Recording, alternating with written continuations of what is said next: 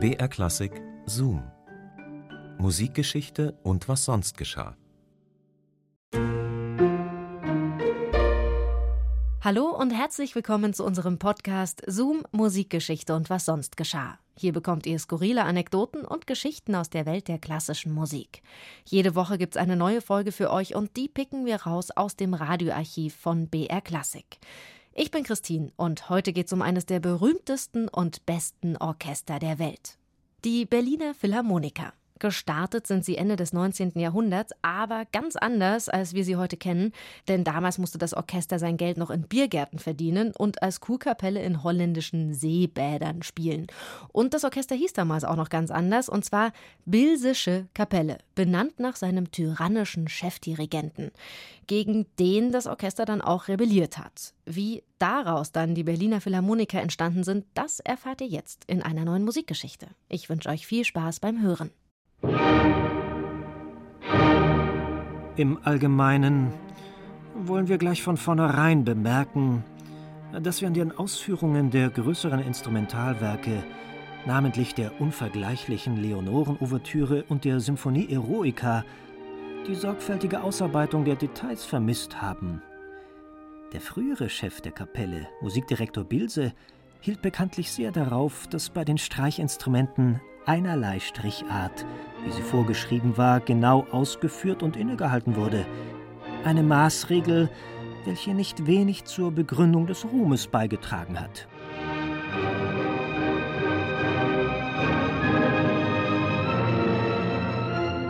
Mangelnde Sorgfalt und Disziplin, das Fehlen preußischer Tugenden sozusagen.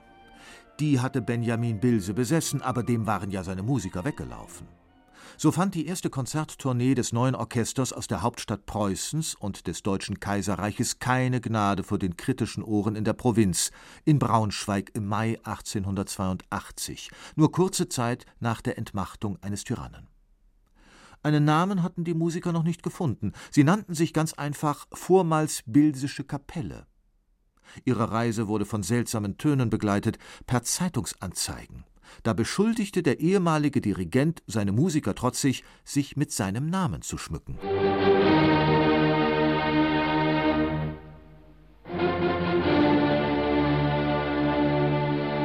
Ich sehe mich veranlasst, hierdurch zu erklären, dass ich zu diesem Orchesterverbande in gar keiner Beziehung stehe, dass ich vielmehr mit meinem wirklichen Orchester wie bisher in Berlin im Konzerthause tätig bin.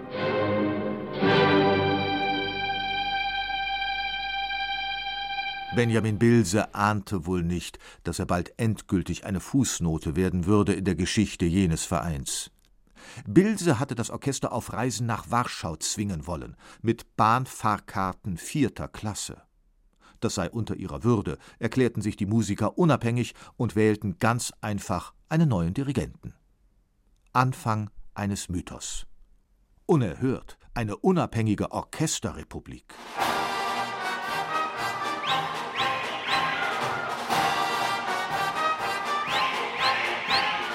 Erstes Konzert des Philharmonischen Orchesters, 17. Oktober 1882, Anfang 7 Uhr, Ende 10 Uhr. Das erste Konzert unter eigenem Namen. Eine passende Spielstätte war nach Verhandlungen mit der Skating Rink Aktiengesellschaft schnell gefunden worden. Umbau einer Rollschuhbahn. Ein Ort für Vergnügungen. Viele Konzerte hatten einen Potpourri-Charakter Ouvertüren von Wagner, Streichquartette von Tschaikowski, Variationen folgen von namenlosen Komponisten, Symphonien, Arien. Die Berliner Philharmoniker waren ein privates Orchester unter vielen. Im Sommer spielten sie in Biergärten und als Kurkapelle in holländischen Seebädern.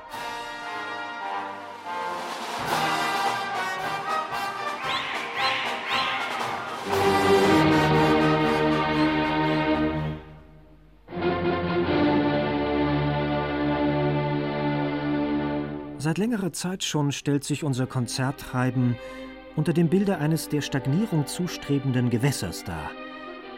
Wie mit einem neptunischen Dreizack hat Hans von Bülow mit seinem Taktstock die ebene Fläche aufgerührt und eine wogende Brandung heraufbeschworen, die sich, wie wir hoffen, nicht allzu bald wieder glätten wird. Sein erstmaliges Erscheinen war eine Sensation. Hans von Bülow, Orchestererzieher in der Provinz, Chef der Meininger Hofkapelle.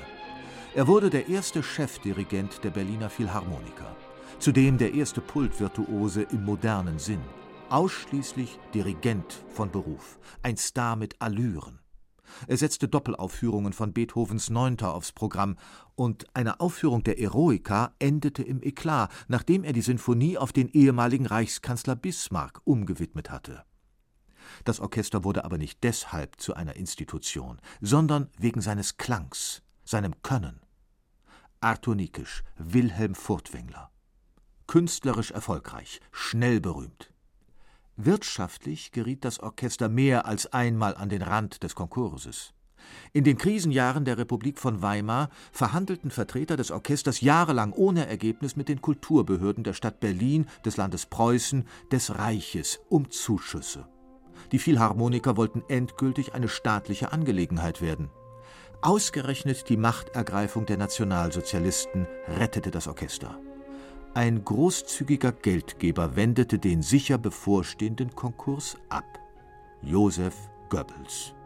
Dessen Reichspropagandaministerium bedachte das Orchester mit einem Auftrag, die besondere Sendung deutscher Musik in der Welt zu verbreiten und im Rundfunk. Auslandsreisen im Auftrag des Propagandaministeriums. Musik im totalen Krieg. Konzerte am Vorabend zu Hitlers Geburtstag mit Beethovens Neunter. Auftritte vor Arbeitern der Rüstungsindustrie. Die Orchesterrepublik war zum Teil nationalsozialistischer Propaganda geworden.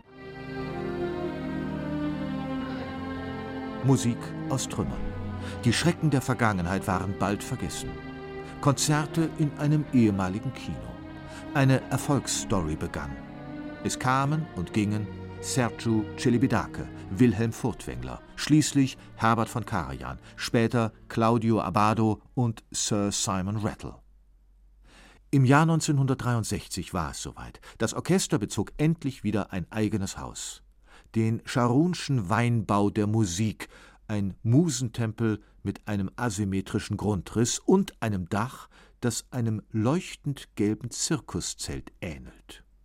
Es stand auf einer Brache, damals nahe der Mauer und dem untergegangenen Potsdamer Platz. Die Philharmonie schien am Rande Berlins zu liegen. Bis zum Mauerfall.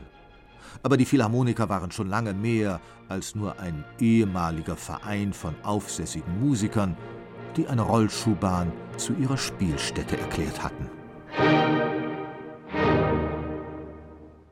Das war ein Zoom von Wiebke Mattischock. Zoom, Musikgeschichte und was sonst geschah gibt's immer samstags neu in der ARD-Audiothek und überall dort, wo es Podcasts gibt. Und nächste Woche geht's dann um den Komponisten Gustav Mahler. Der war nämlich in Behandlung bei einem damals noch ziemlich umstrittenen Nervenarzt, und zwar bei Sigmund Freud.